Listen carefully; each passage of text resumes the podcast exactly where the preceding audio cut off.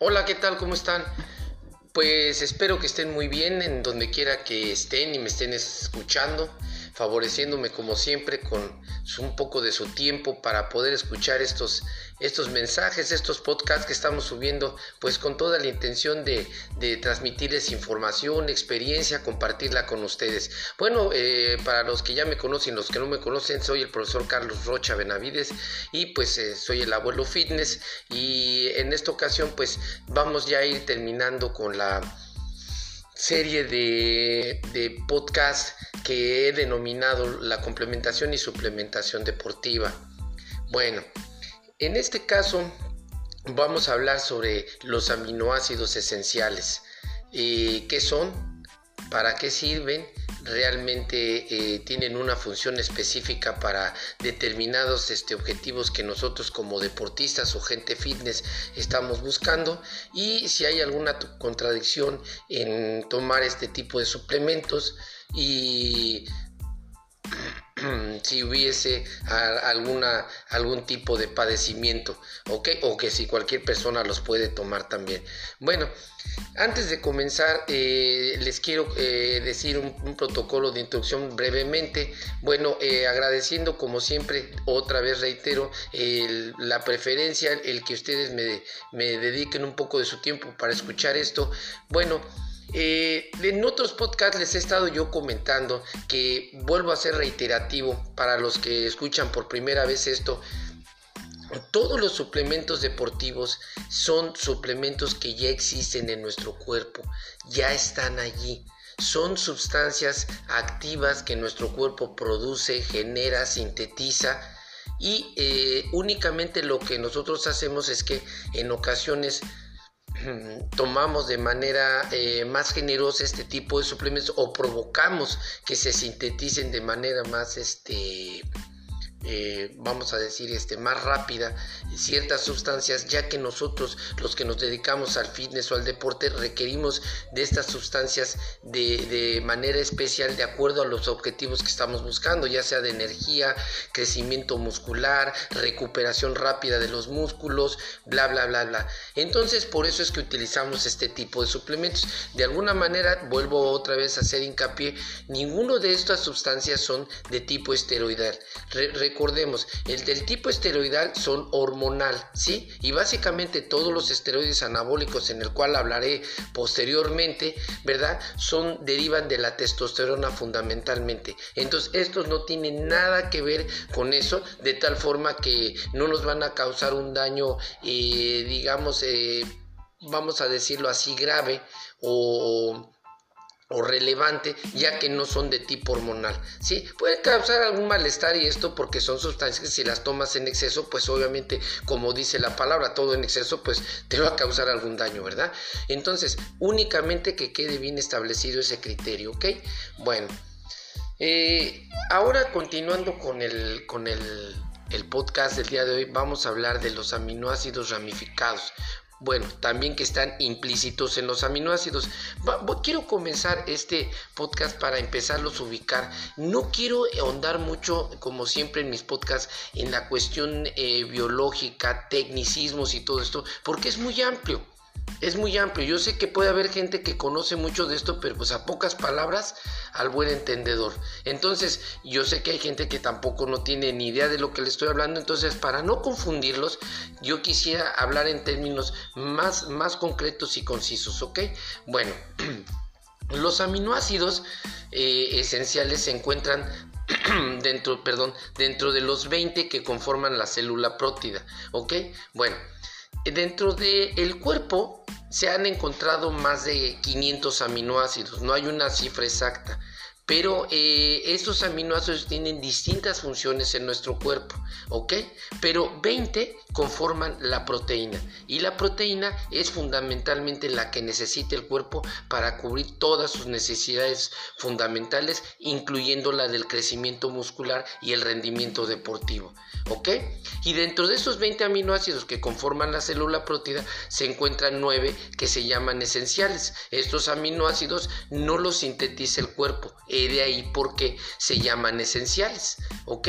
Bueno, ahora, yo quiero decirles que dentro de todos los aminoácidos que existen, que ya les dije que son 500, eh, existen también, eh, por ejemplo, la hormona del crecimiento, que es muy famosa dentro de los fisicoculturistas, sobre todo por la, eh, la cuestión de la metabolización de las células sebáceas, pero específicamente de las que subcutáneas, de las que se encuentran entre, entre el músculo y la piel, independiente del impacto tremendo que tiene sobre el crecimiento muscular. La hormona del crecimiento está constituida por 192 aminoácidos de cadena libre.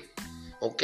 Hay una hormona del crecimiento, no recuerdo la marca, que está constituida por 192, pero el, aminoácido eh, que forma el 92 es de tipo oscuro, por lo tanto este casi no lo utilizan mucho los físico-culturistas entonces no se ha descubierto exactamente qué impacto pueda tener en la salud del, del, este, físico-culturista a tiempo largo, ¿ok? Bueno. Y de ahí pues vamos a irle contando todos los demás, ¿no? Pero nada más para que se den una idea de cómo trabajan los aminoácidos y cuál es su implicación en, tanto en nuestra salud como en la utilización que, hacemos de ellos los atletas o deportistas y todo esto, ¿ok? Bueno, dicho lo siguiente, vamos a continuar con, la cuestión de los aminoácidos eh, esenciales, ¿ok? Bueno. Quedamos que la célula prótida está conformada por 20, de ahí 9 son los que se llaman esenciales. Pero los aminoácidos, vamos a decir ramificados o BC, llamados BCAA, son tres, que es la valina, la leucina y la isoleucina. ¿Ok? Esos son los tres ramificados. E, estos, estos este, eh, vamos a decir, estos tres aminoácidos son básicamente los que se encuentran dentro de los nueve no esenciales y que conforman la célula prótida, son los que determinan específicamente, se van directamente a lo que viene siendo el crecimiento muscular y el rendimiento deportivo. Y de ahí la, la vamos a decir, la importancia de estos, porque son más abundantes en proteínas musculares que van directamente a la fibra muscular y estimulan el crecimiento y también proporcionan mucho más energía a, la fibra muscular, al, tipo de contracción, vamos a decirlo así, en, lo que, en lo que viene siendo el ATP. O sea, cuando ya estos aminoácidos se transforman en ATP, pues obviamente es el ácido trifosfático adenosínico, que es lo que se convierte en, la, en el combustible del músculo, pues estos aminoácidos son muy ricos y contienen, o sea, se pueden transformar en mucho mayor cantidad que los otros este, 19, 11, 11 aminoácidos. Entonces, de ahí la importancia de tomar este tipo de, aminoácidos, ¿verdad? Porque la situación es que estos vienen precisamente eh, implícitos en la célula prótida, pero nosotros podemos tener la opción de tomarlos de forma exógena. Y de ahí también que pues se, pueden encontrar en, distintos alimentos, ¿verdad? La carne, el pescado, bla, bla, bla. Y de ahí que podamos adquirir estos aminoácidos que son muy buenos. Ahora, también existen los que se venden en la tienda. Indudablemente, por eso es de lo que vamos a hablar, porque muchos de nosotros vamos a las tiendas y compramos estos aminoácidos para, pues, obviamente, garantizar, eh, vamos a decir, el nivel de consumo de nuestro cuerpo de estos aminoácidos. Por eso vamos, por ejemplo, una de las tiendas más famosas, pienso yo, en todo el mundo, no sé si en Europa las allá, es la General Nutrition Center, que es muy, muy famosa aquí en América, y, esta, esta tienda pues se encarga de distribuir, y aparte las locales de aquí de México, de donde soy originario, pues hay otras tiendas que se dedican a distribuir esta complementación, y pues también nos encontramos ahí, ¿verdad? Entonces, Y de ahí la importancia de estos, ¿ok? Bueno, eh, yo les quiero ir comentando para ir este, esta, esta parte de, de los aminoácidos, ya que eh, establecimos el criterio de qué son, de dónde vienen, por qué se llaman aminoácidos, dónde se encuentran, ¿verdad? Y cuál es la importancia que tienen estos en, el consumo del deportista. Ok, bueno, una vez que ya establecimos todo ese criterio, vamos a pasar a lo segundo. Eh, antes de ir a la parte de, cómo se debe de consumir y si hay alguna contradicción o este en, el consumo de estos o algún efecto nocivo secundario. Antes de terminar eh, con esta parte, yo sí quisiera eh, que estableciéramos un, criterio, ¿verdad?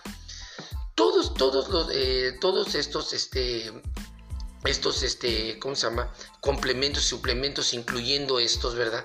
Vuelvo otra vez a ser reiterativo como en todos los, los podcasts anteriores. Se tiene que hacer, generar, o ahora sí, la, la eh, tenemos que generar en el cuerpo, ahora sí, el, el hecho de que el cuerpo necesite que se, se metabolicen este tipo de, de suplementos vuelvo a, comentarlo, si nosotros no hacemos ejercicio, si nosotros no tenemos un entrenamiento que, vamos a decir, cubra un 100% de nuestra capacidad, a la capacidad que sea, no hacemos el requerimiento para que estos aminoácidos hagan la función que nosotros queremos. Si nosotros hacemos un requerimiento, lo voy a decir, vamos a decir eh, de esta forma. Hay una palabra que en algún tiempo se utilizó mucho, por ejemplo, aquí en América, que era en inglés no pay, no gain.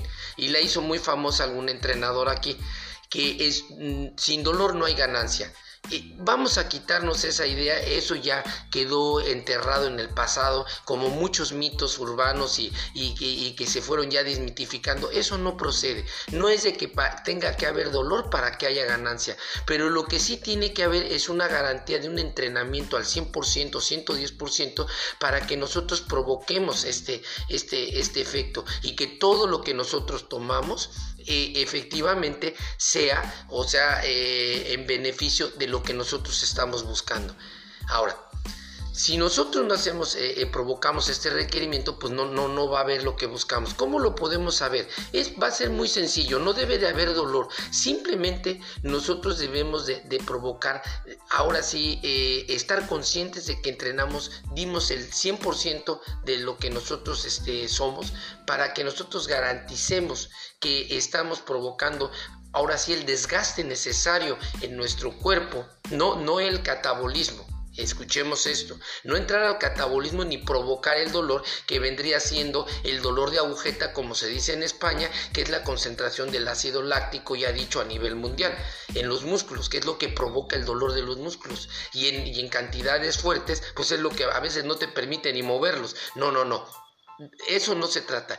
Se trata de que nosotros tengamos un entrenamiento donde estemos completamente seguros que provocamos un desgaste suficiente para provocar que se venga la regeneración muscular a través del descanso y que a través de la toma de estos este, suplementos de todos los que hemos hablado se provoque el efecto que nosotros estamos buscando.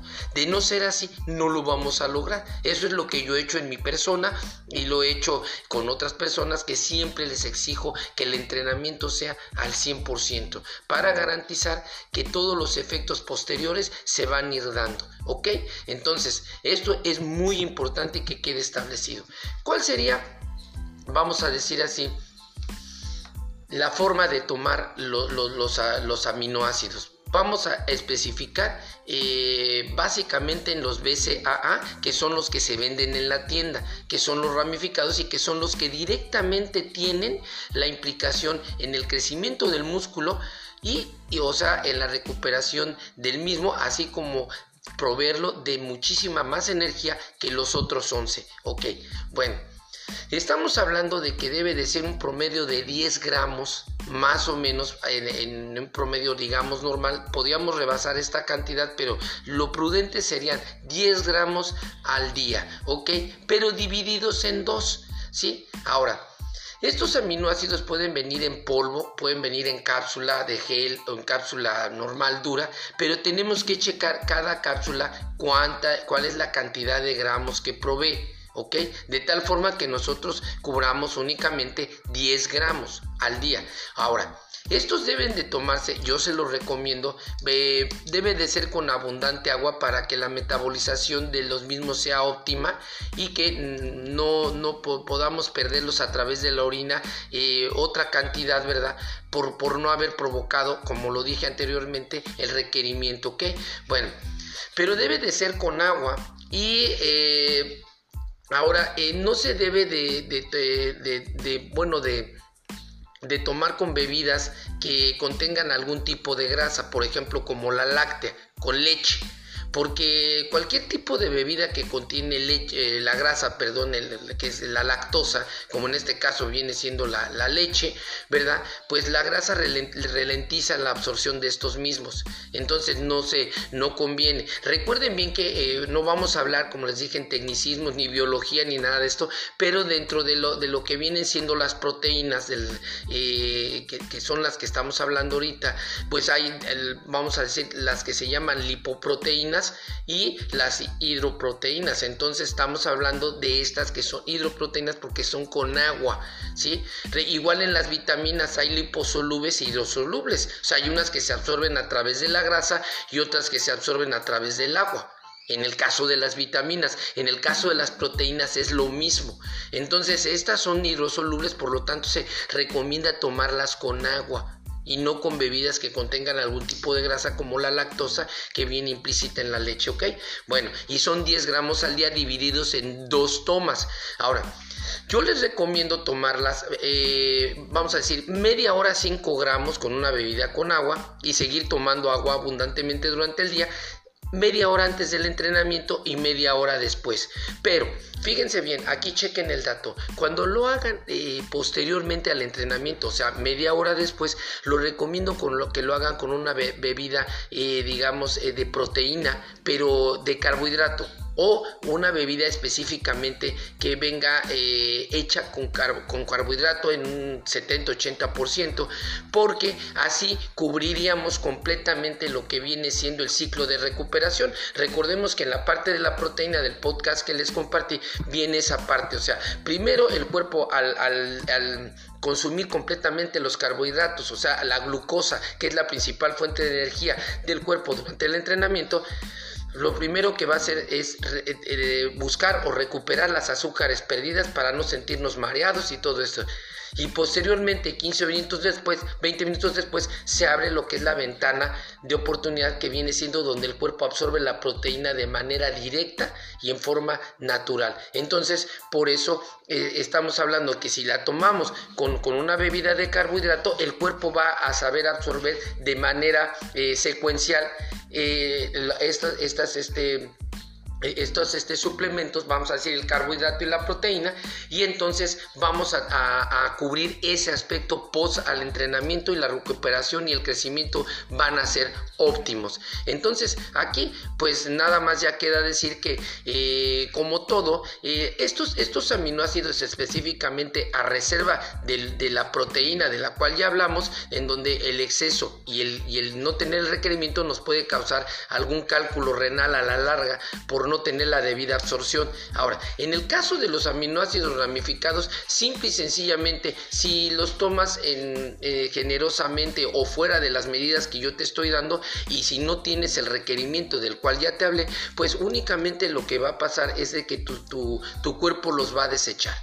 en, la orina y pues no vas a tener ningún resultado, ¿verdad? Entonces, de aquí en fuera no va a pasar absolutamente nada. Estos no tienden a encapsularse, son de fácil y, absorción igual que de desecho. Entonces no te van a causar ningún daño y a mí han tenido muy buena, eh, muy buen este, este, resultado en todas las personas. Cuando yo los tomé me dieron muy buen resultado. Actualmente no los tomo, ¿verdad? Pero eh, sí lo, cuando, lo, cuando tuve la necesidad de tomar, sobre todo cuando competí en fisiculturismo, me dieron muy buen resultado. Entonces, pues eh, hasta aquí creo que ha quedado este, todo referente a los BCAA. Y nada más por último, pues les quiero comentar que... Eh, todo, todos los aminoácidos, este, este tema es muy, muy extenso. Entonces, aquí vamos a ver de que cada aminoácido, por ejemplo, en el caso de la arginina y todo esto, como les dije, provoca la secreción de, lo que viene siendo el óxido nítrico, trabaja sobre el sistema micro y macrocirculatorio y bla, bla, bla. Y todos los aminoácidos tienen una implicación dentro de nuestra salud, independientemente del objetivo que ya hablamos. Entonces, por eso de ahí la importancia. Entonces, ya una vez establecido esto y no entrar para más, pues me despido de ustedes, ya saben, soy su amigo el abuelo fitness, me pueden buscar también en YouTube, también ahí tengo algunas, este, como abuelo fitness, tengo ahí otro tipo de contenido muy diferente y también este, me pueden encontrar este, en Facebook y en otras redes también LinkedIn podemos ahí contar con diferentes contenidos eh, al que subo normalmente en los podcasts. Bueno, les mando un abrazo, un saludo donde quiera que se encuentren y nos vemos en la próxima.